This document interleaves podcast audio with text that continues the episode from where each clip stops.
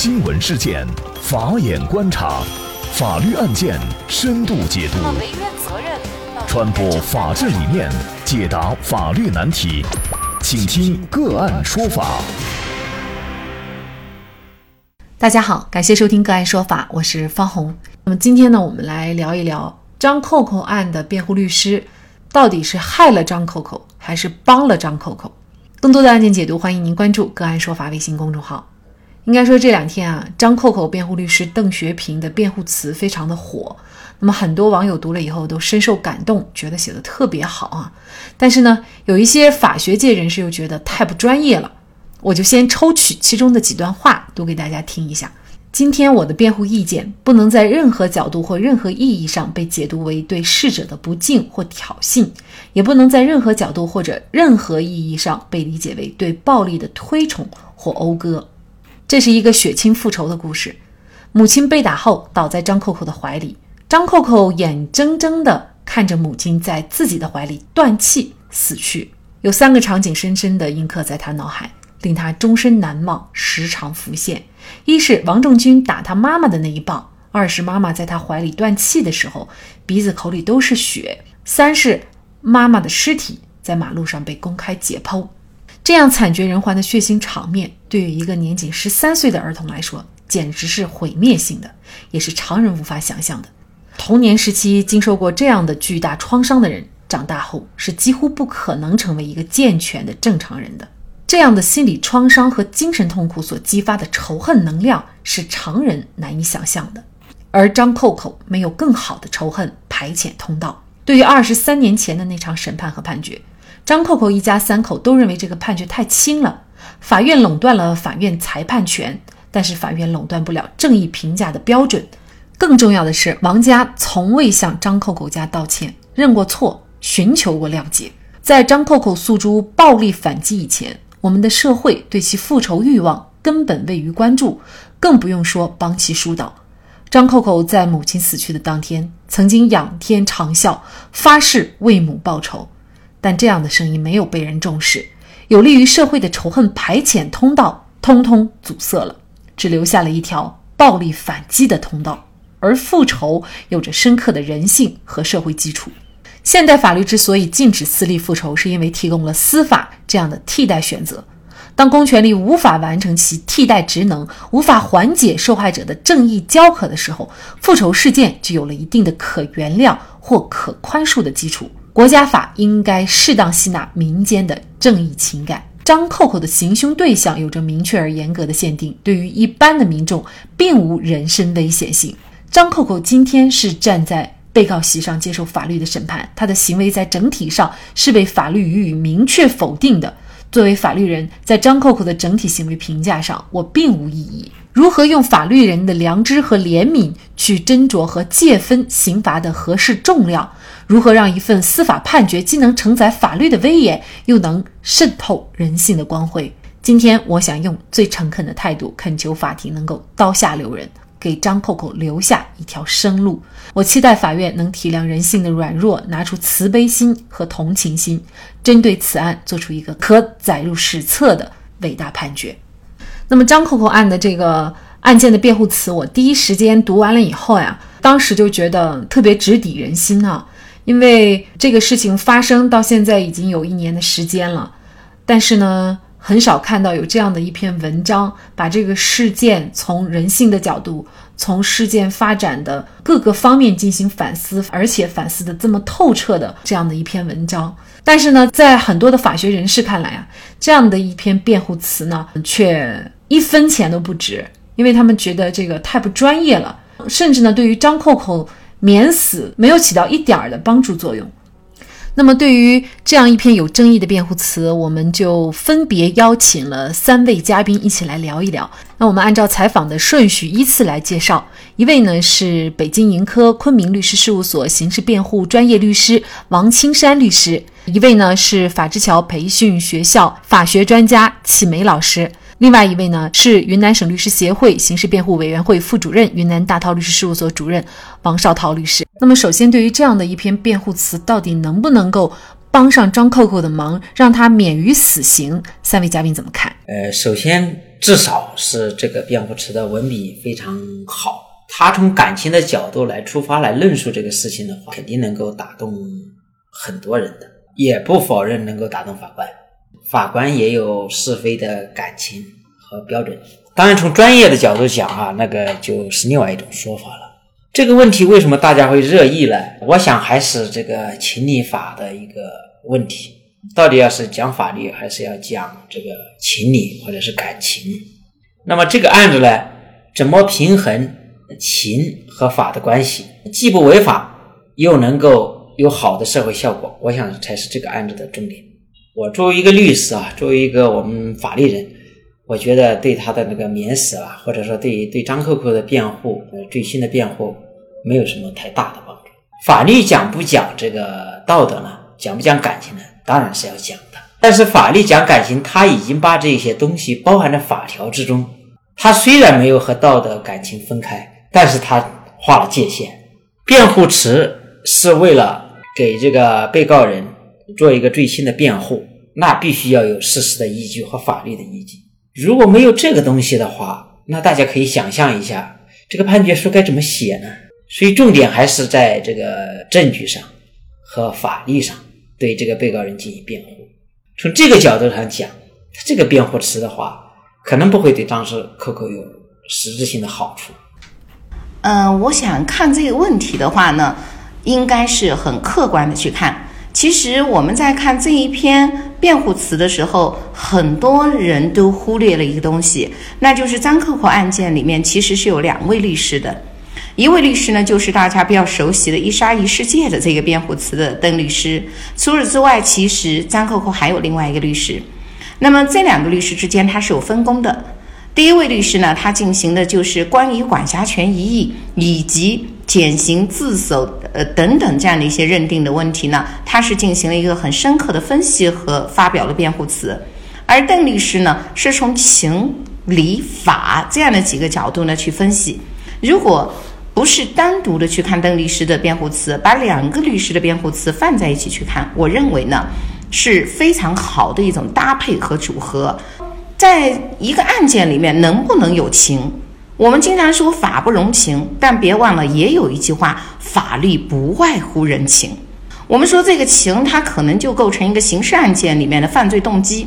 这个动机可能对是否成罪没有过多的影响，但是对他的这个量刑，它是可以有一些影响的。所以从情感去进行一个辩论，是一个很好的策略。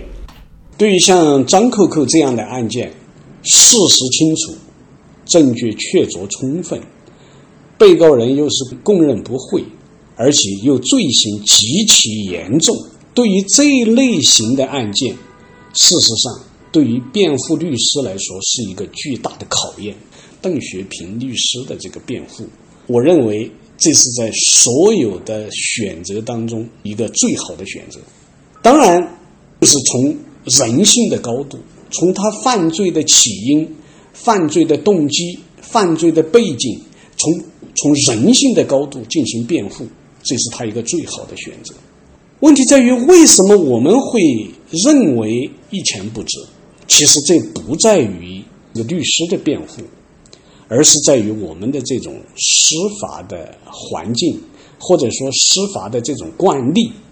我们一旦去谈犯罪的起因、犯罪的这种背景，他的这个个人的成长的经历，往往在法官都会认为与本案无关，然后就不让我们去进行展开，不让我们进行辩护。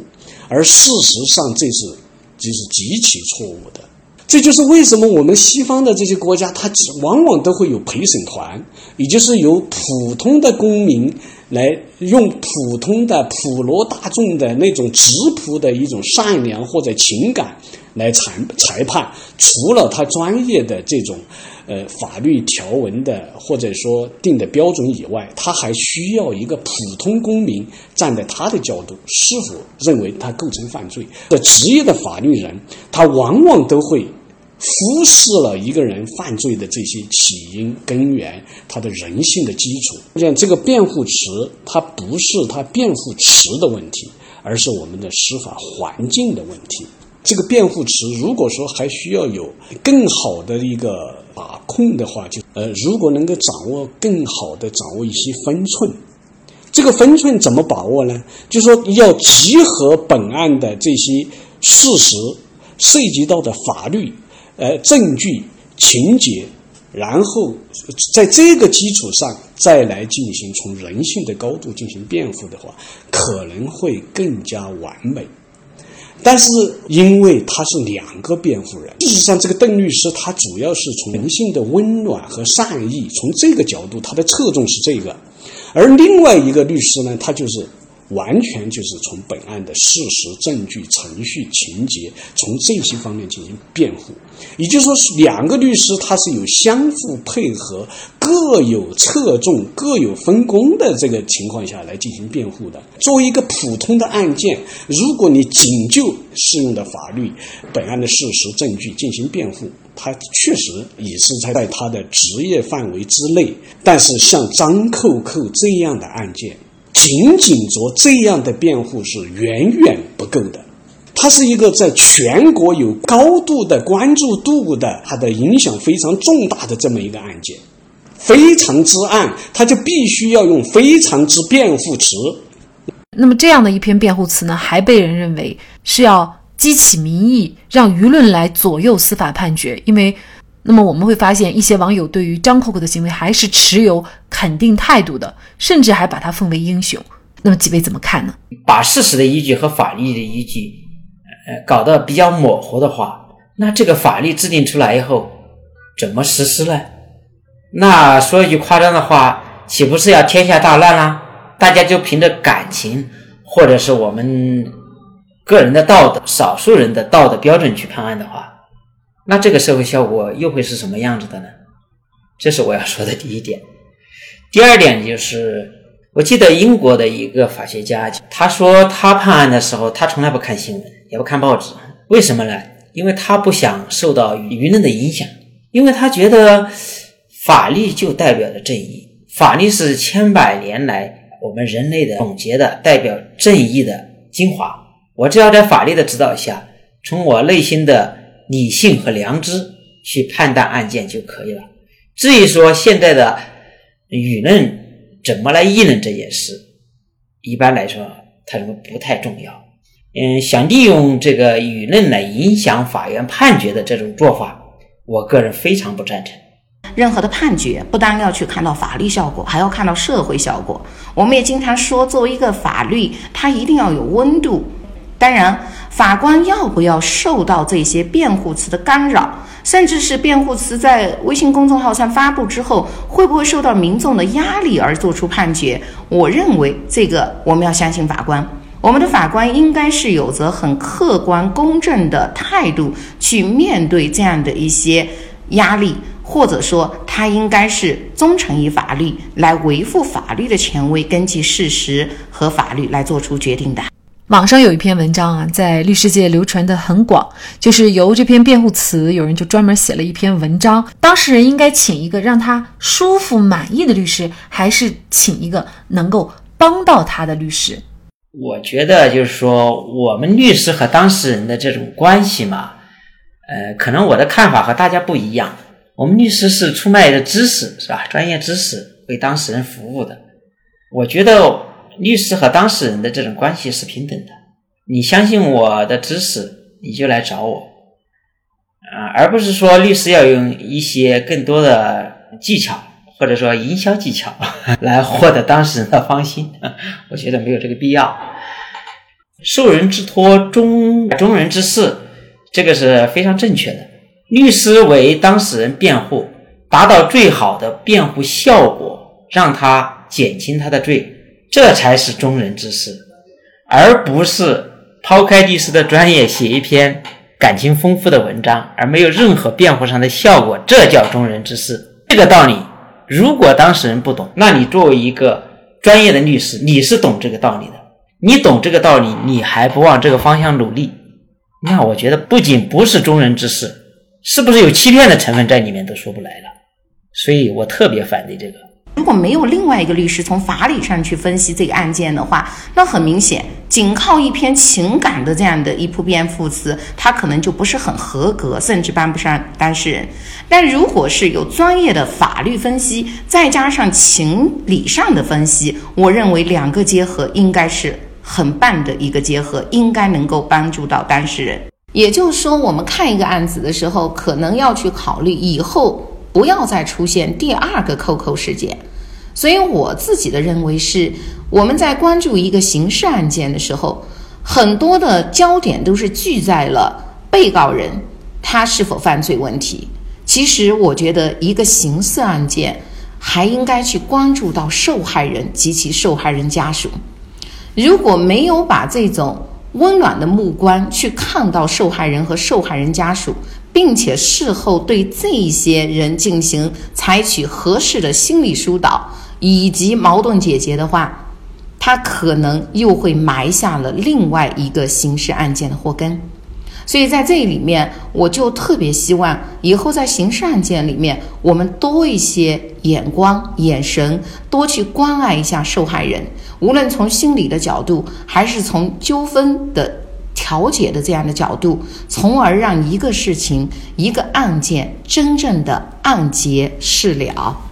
作为一个普罗大众，所有参与到这个案子或者围观了这个案件的人，其实这是一堂法治课，是一堂关于善与恶、情与法、人性与规则的这种教科书式的法治教教堂、法治讲堂。我们其实所有。知晓这个案件的人，围观此事的人，或多或少都在这个案件当中受到了一些关于人性的、关于道德的、关于法律的或多或少的启示或者教育。正因为如此，所以这样的一个案件，如果我们做一个辩护人，其实也包括做一个公诉人，我们仅仅是就在那个事实、法律那里面打转。没有把这个案件上升到一个更高层次的一种意义，其实这种辩护才是真正不成功的。